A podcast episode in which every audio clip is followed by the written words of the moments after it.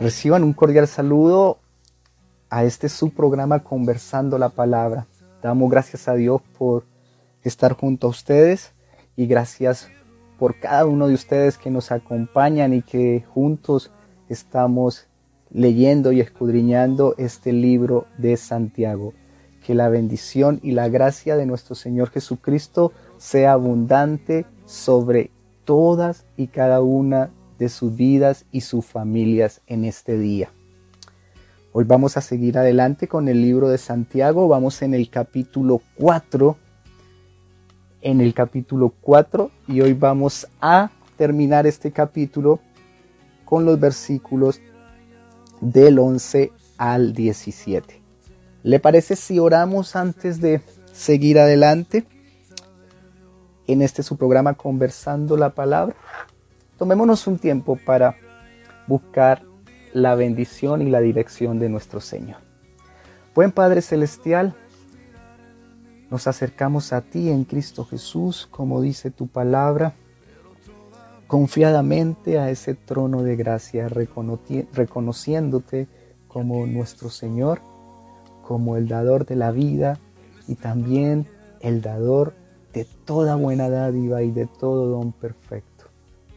Padre, te damos gracias por la sabiduría que has compartido a todos tus hijos, porque tu palabra dice que esa sabiduría es Cristo para nosotros y al ser tus hijos, Señor, Cristo ha venido completamente a nuestras vidas.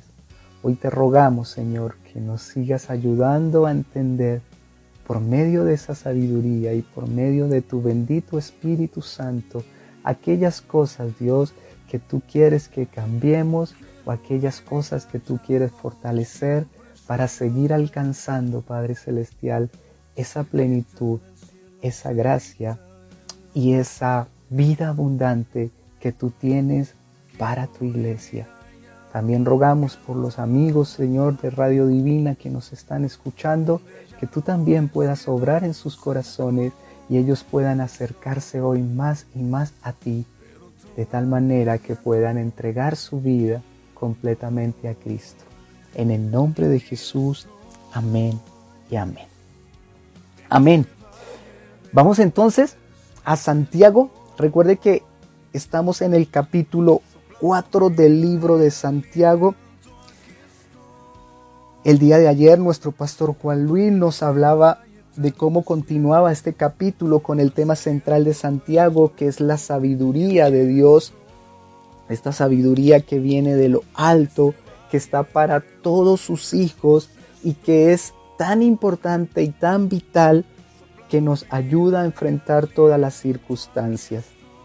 El capítulo 3 nos hablaba de la diferencia entre la sabiduría humana a la sabiduría de Dios cómo la sabiduría humana traía el caos, la contienda, la división, el desorden y ahí era un caldo de cultivo para las maquinaciones del enemigo diabólica, mientras la sabiduría de Dios tenía estas virtudes que no se trata solamente del conocimiento y el problema tampoco es el conocimiento, sino cómo se manifiesta la sabiduría de Dios, se manifiesta de manera práctica por medio del carácter, por medio de las buenas obras que glorifican a Dios.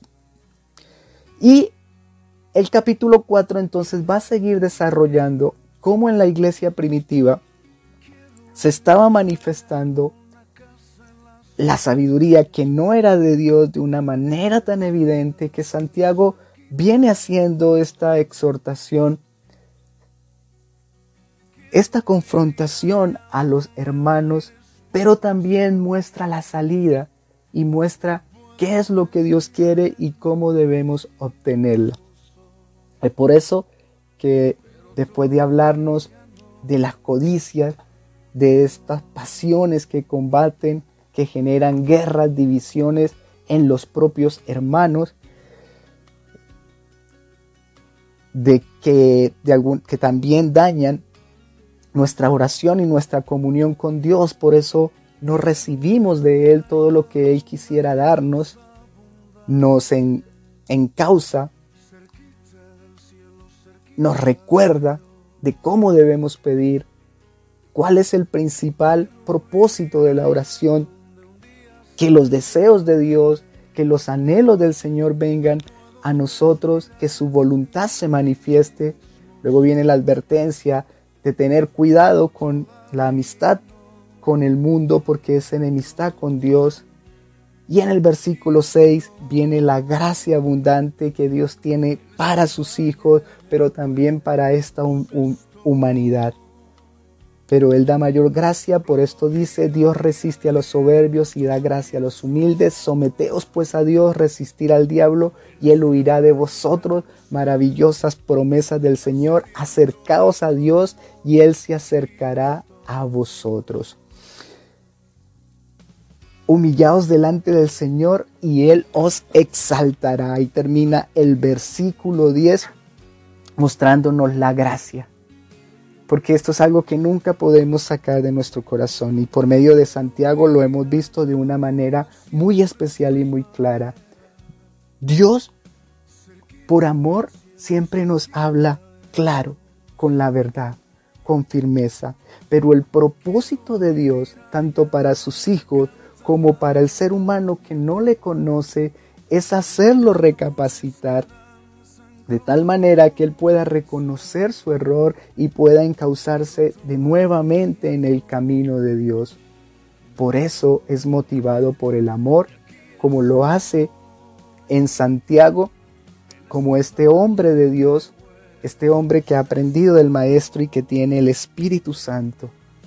Está hablando de manera clara y firme, llamando la atención para encauzar de nuevo a su iglesia, colocarlos en ese lugar, como decía nuestro pastor Juan Luis, que es la humildad, que no es nuestros méritos porque la produce también Dios, pero es el lugar ideal y necesario para recibir todas las bendiciones y esa gracia que no se compara con absolutamente nada que nos lleva de nuevo a la vida y a las promesas de nuestro buen Señor. Con esto entonces vamos a seguir adelante y vamos al versículo 11. Hermanos, no murmuréis los unos de los otros. El que murmura del hermano y juzga a su hermano, murmura de la ley y juzga a la ley. Pero si tú juzgas a la ley y no eres hacedor de la ley, no eres hacedor de la ley, sino juez. La Reina Valera siempre es un poquito complicada con el vocabulario y eso nos pasa entonces. Pero vayamos a la escritura. Pareciese que Santiago está cambiando de tema nuevamente. Sin embargo, si nosotros hemos seguido el hilo conductor, lo hemos resumido un poco nuevamente, nos damos cuenta que esto no está fuera. Al contrario, Santiago está queriendo reforzar, como lo viene haciendo a través del capítulo 1, estos puntos importantes en el cual debemos tener cuidado. Y él viene a decir entonces, esas pasiones que se combaten en vuestros miembros, allá donde nacen las guerras y los pleitos, son esas mismas pasiones, como nos ha hablado ya en el capítulo 3, que también nos lleva a usar la lengua de manera errada. Y uno de los hábitos más dañinos y con lo cual debemos tener cuidado porque como hombre somos hombre digo como seres humanos somos muy tendientes es el de murmurar el de hablar mal los unos de los otros y el de juzgar por eso Santiago entonces sigue con este mismo tema que en la sabiduría de Dios esto no debe suceder, esto no proviene de Dios. ¿Cómo empieza Santiago ese versículo 11? Esto es lo interesante. Dice, hermanos, él se identifica con ellos primeramente y al identificarse le recuerda que entre ellos, que por diferentes razones no se ponen de acuerdo, está sucediendo eso, pero que ellos no son enemigos, que son hermanos, no son enemigos, son hermanos, de tal manera que eso no debiese estar pasando y que son hermanos porque son hijos de un mismo Dios por medio de Cristo Jesús y fueron insertados en la familia de Dios. Les recuerda esta verdad maravillosa del Evangelio, donde nos hace iguales, donde no hay uno mejor que el otro, sino simplemente todos disfrutamos de la gracia del Señor. Y le recuerda que le está hablando a la iglesia, a la familia de Dios, a los hijos de Dios. Es maravilloso cuando nosotros vemos la escritura y la manera como Dios habla a sus hijos.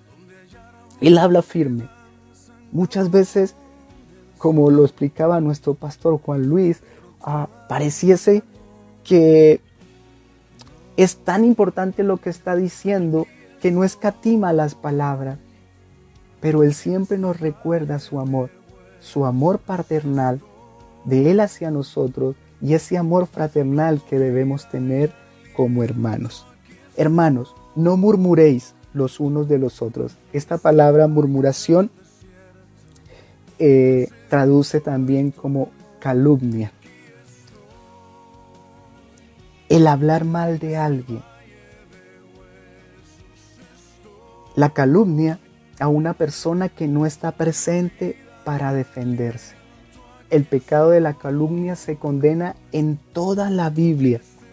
Y es algo que como seres humanos somos muy tendientes y muchas veces no le damos el peso porque en nuestra cultura y en nuestra sociedad estamos tan acostumbrados que sin darnos cuenta y muchas veces sin mala intención, estamos hablando de la otra persona y, yo creo que esto es lo que tiene Santiago también en su corazón y por eso está en el corazón de Dios y por eso la escritura nos hace la advertencia que sin darnos cuenta empezamos a hablar de las personas y muchas veces pasamos la línea y caemos en juzgarla.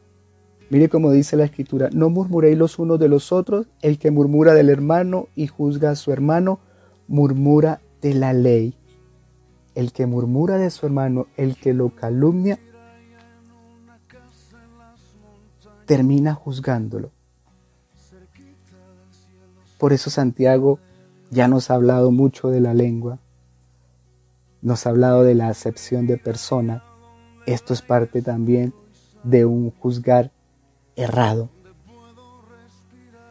Estamos haciendo acepción de personas cuando estamos dando un juicio. Y esto es lo que Santiago está queriendo advertir. No somos nosotros los llamados a condenar a nadie. No somos nosotros los llamados a darle el ultimátum o la sentencia a una persona. Con esto debemos tener mucho cuidado y tener mucho cuidado porque esto empieza sin darnos cuenta cuando nosotros empezamos a hablar de las otras personas. Si bien no es que en sí comentar de una persona está mal, pero tener cuidado cuando pasamos a la calumnia. Y la calumnia es cuando nosotros empezamos a hablar mal de esa persona sin que la persona esté, presente y con, con una motivación de dañar su honra o de dañar su proceder. Y ahí caemos entonces en la calumnia. Santiago le está diciendo que tengamos cuidado con eso. Solo una salvedad que también se hizo en el capítulo 2. No es que en sí el juzgar sea malo, nosotros estamos llamados como hijos de Dios a poder juzgar de manera adecuada en el sentido de discriminar qué es lo bueno y qué es lo malo, por eso no es la falsa tolerancia que nosotros hablamos, no es pasar por alto las cosas erradas, ni siquiera de nuestros hermanos. Es más, más bien cuando nosotros no seguimos el consejo de la escritura que el Señor ha dejado y que también es un mandamiento sobre nosotros de poder hablar con el hermano. Dice allá en Mateo que si yo voy a adorar y mi hermano me acuerdo que mi hermano tiene algo contra mí, yo debo ir a hablar a solas con mi hermano. Y ahí nos da todo un procedimiento de cómo se deben arreglar las cosas entre hermanos. Ahí está la sabiduría de Dios. Esa es la que debemos hacer y muchas veces por no tener en cuenta esta sabiduría de Dios, el consejo de la escritura es que caemos precisamente en lo que no queremos. Por eso la salvedad no se trata de simplemente dejar pasar las cosas, no se trata de no decir lo que está mal aún en nuestro hermano, sino entonces Santiago y la escritura no podrían hacerlo. Vemos como en, el libro de los Hechos Pablo confrontó al mismo Pedro en un momento que lo necesitaba, pero está en la motivación y está en la forma como se debe hacer. Y esto es lo que Santiago nos está diciendo, que tengamos cuidado. Tengamos cuidado en no juzgar a nuestro hermano, en no hablar mal de él, a veces sin entender lo que está sucediendo, más bien nuestra responsabilidad y que muchas veces pasamos por alto en la escritura, es que si yo en, Gálatas nos va a decir que debemos restaurar al hermano con mansedumbre y que es una obligación y una responsabilidad de la iglesia advertir. Es precisamente lo que Santiago está haciendo. Por eso no debemos confundirnos. ¿Por qué debemos tener cuidado con eso? Sigamos adelante. Dice, el que murmura del hermano y juzga a su hermano, murmura de la ley y juzga la ley, pero si tú juzgas a la ley, no eres hacedor de la ley, sino juez. Déjeme le leo la Reina Valera contemporánea que nos ayuda y no necesito explicarlo mal. Mucho dice, hermanos no hablen mal los unos de los otros, el que habla mal del hermano y lo juzga, habla mal de la ley y juzga la ley. Y si tú juzgas a la ley, te eriges en juez de la ley y no en alguien que debe cumplirla. La ley la ha dado uno solo, el cual tiene poder para salvar y destruir.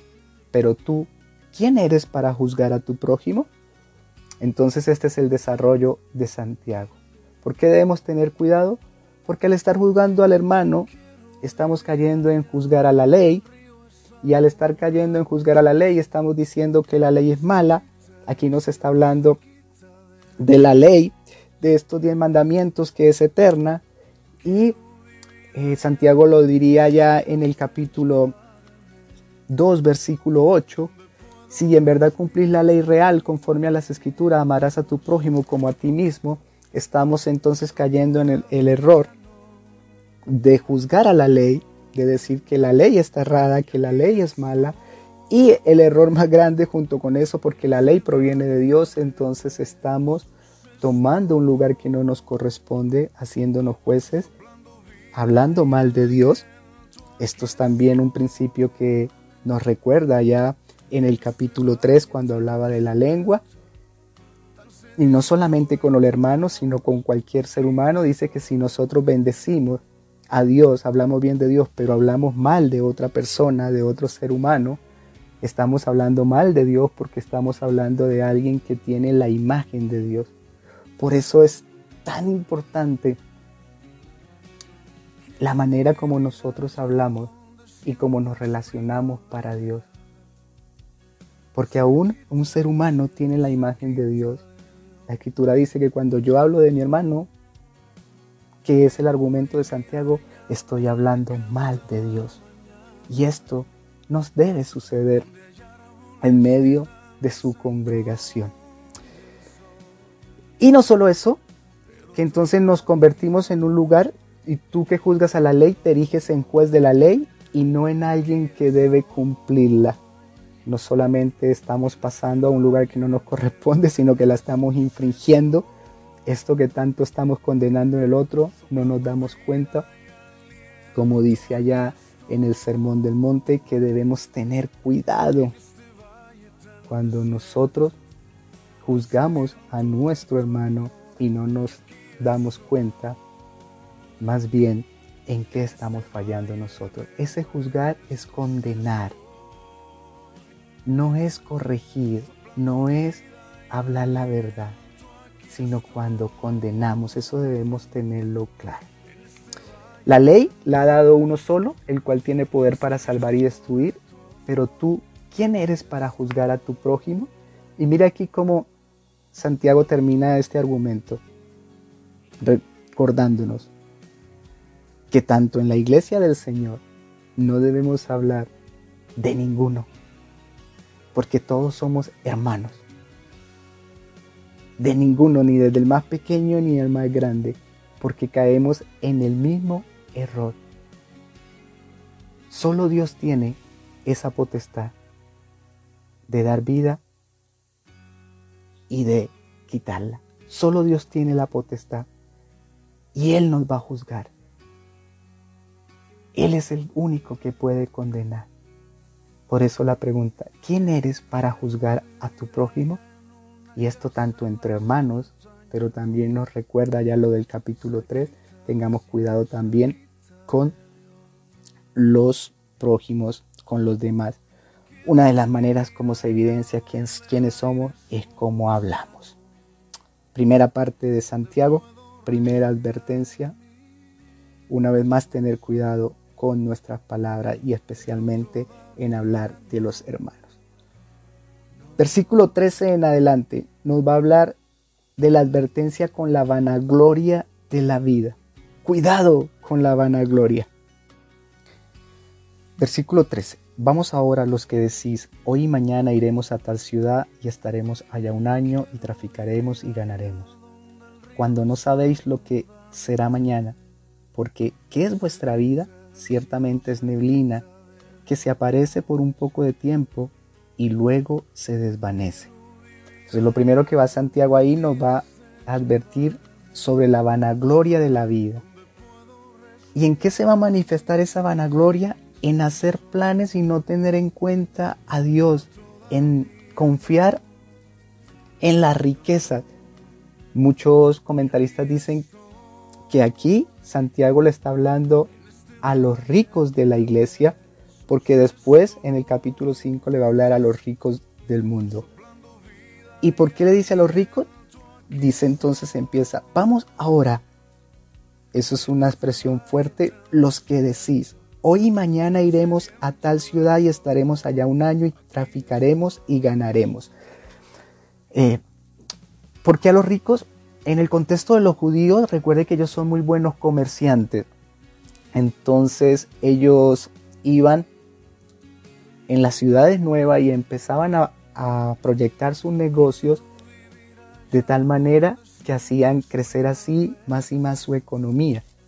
Parece que la iglesia primitiva tenía también esta venía de, la, de los judíos y debido a la dispersión estaban cayendo también en lo mismo y habían algunos hermanos que Dios les había dado medios y ellos no habían dejado su forma como lo habían aprendido de sus padres y su vida estaba centrada simplemente en los negocios y en las riquezas. Por eso entonces ahí dice, ah, vamos ahora, hoy y mañana iremos a tal ciudad y estaremos allá un año y traficaremos y ganaremos.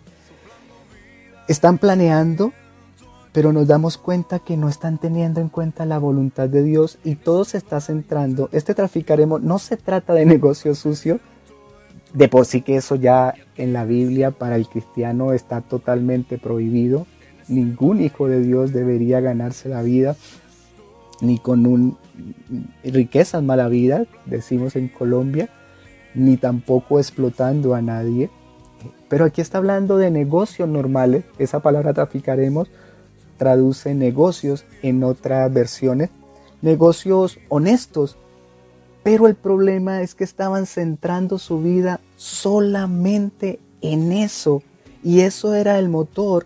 Y estaban dejando, bueno, ya Santiago nos viene diciendo, habían dejado de lado a los pobres, habían dejado el propósito, la voluntad del Señor. Estaban haciendo acepción de personas, creyéndose que porque tenían más eran más que las otras personas y además se les estaba olvidando algo fundamental, que la bendición que Dios les había dado venía de parte de Dios y con un propósito de centrarse en el reino y poder servir a sus hermanos. Por eso Santiago les está hablando aquí de manera, como ya nos viene acostumbrando, de manera tajante. ¿Cuál era el principal? El problema en sí no es la riqueza, nuestro pastor Juan Luis lo tocó ya, sino que toda su vida estaba centrando girando en torno de ellas y a tener más y más, olvidando la voluntad del Señor, olvidando a los más necesitados y no teniendo a Dios en cuenta. Iremos, mire cómo es la vanagloria de la vida. Aún los cristianos podemos caer en esto, en las riquezas o en los trabajos, en todo lo que gire la vida en torno a algo donde no tengamos en cuenta a Dios y no encomendemos y busquemos su voluntad. Dice, y estaremos allá un año y traficaremos y ganaremos. Todo es nos, nos, yo, yo, el hombre centrado en el hombre. No tenían en cuenta. Y Santiago le recuerda, eso es necio, porque no sabéis lo que será mañana. La vida nadie la tenemos comprada ni aún siendo cristiano. Es más, aún los cristianos debemos planear. El problema no está en no planear. A veces nosotros malinterpretamos eso también y es bueno decirle, no, eh, Jesús dice que aquel que va a construir una ciudad se sienta y mira bien si le va a alcanzar también está haciendo ahí el ejercicio, pero está llamando lo importante. Como cristiano nos lleva a tener la sabiduría de Dios, pero a entregar todos nuestros planes a Dios, a tener en cuenta a Dios y va a ser la respuesta que Él va a dar más adelante y su voluntad. ¿Por qué? Porque no sabéis lo que será mañana. El mañana no depende de nadie, está solamente en la mano de Dios que es el sustentador de la vida. La vida es transitoria, la transitoriedad de la vida que en estos tiempos que estamos enfrentando nos está recordando. No importa lo que yo tenga, no importa lo que haya alcanzado, no importa cuántas posesiones materiales, una simple virus puede recordarnos que la vida no depende de nosotros, solamente está en manos de Dios. Ciertamente es neblina que se aparece por un poco de tiempo y luego se desvanece. ¿Qué deben hacer aquellos cristianos si son ricos, como dice ahí, pero también enseñanzas para nosotros, en lugar de lo cual debieras decir, si el Señor quiere, viviremos y haremos esto o aquello. Y aquí está hablando Santiago, en lugar, ¿cómo se debe hacer? Pero no solamente decir, no se trata solamente de boca, si el Señor quiere, es realmente tener a Dios en nuestro corazón, porque eh, el hombre está en los planes, pero en Dios solamente en hacerlo. Es encomendar a Dios nuestros caminos, como diría el salmista, teniendo en cuenta no solo de boca, sino también sus principios y la voluntad del Señor, que esa sí es clara para los ricos y para los ricos también de las congregaciones. Dios, cuando da, da para bendecir a otros y para que su reino se siga extendiendo. Dios no es que no quiere darnos lo suficiente, sino que cuando nosotros no sabemos administrarlo, simplemente le pasa lo de este hombre, que si nosotros centramos solamente en lo material y dejamos a Dios de, de segunda, entonces estamos perdiendo el foco, como el hombre de la parábola que había llenado su granero y Jesús le dice, necio, ¿para qué hacen tesoros acá en la tierra si mañana vienen por su alma y esto va a quedar ahí. Entonces esto es lo que le está diciendo. Y ahí Santiago habla en el versículo 16, pero ahora os jactáis en vuestras soberbias, toda jactancia semejante es mala, y al que sabe hacer lo bueno y no lo hace, le es pecado. ¿Por qué era esto una soberbia? Porque ellos estaban dependiendo de su riqueza, estaban haciendo, como dependían de ellas, solo centrados sus planes en ellas, en obtener más y no las estaban colocando al servicio de Dios de tal manera que era pura jactancia y pura soberbia humana, estaban dejando de lado a Dios. Y Dios los recuerda que esa no es la voluntad y que esto, el que sabe hacer lo bueno, y no lo hace le es pecado. En este contexto nos recuerda que pecado no es solamente las cosas malas, sino cuando también nosotros sabemos lo que Dios anhela, cómo debemos tenerlo en cuenta en todos nuestros planes y no lo hacemos. Solo terminar con esto en la congregación donde nosotros estamos y en el sector, eh, no hay personas como la de Santiago que podían viajar y tenían plata y estaban dedicados a sus negocios. Sin embargo, nosotros podemos caer en el error también de simplemente centrar nuestra vida aún siendo cristianos, aún yendo a la iglesia, solamente en las cosas materiales, en qué hemos de comer o en qué hemos de vestir, olvidándonos de ese propósito que cuando nosotros servimos a Dios con nuestra vida primeramente, pero también con nuestros bienes, Él se encarga de nosotros y Él eh, nos da más de lo que nosotros podamos imaginar.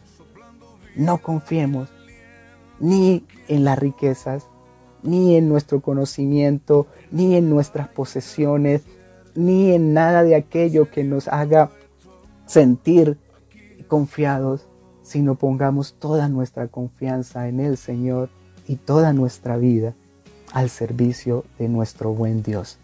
El día de mañana va a seguir nuestro pastor Juan Luis ah, con una advertencia fuerte que Dios tiene. Ya le habló a los ricos de la iglesia que no debemos vivir centrados en la riqueza y ahora le va a hablar a los ricos de este mundo de esta responsabilidad que tienen delante del Señor. Que Dios les bendiga. Les invitamos para que mañana estén aquí junto al pastor Juan Luis en este su programa Conversando la Palabra.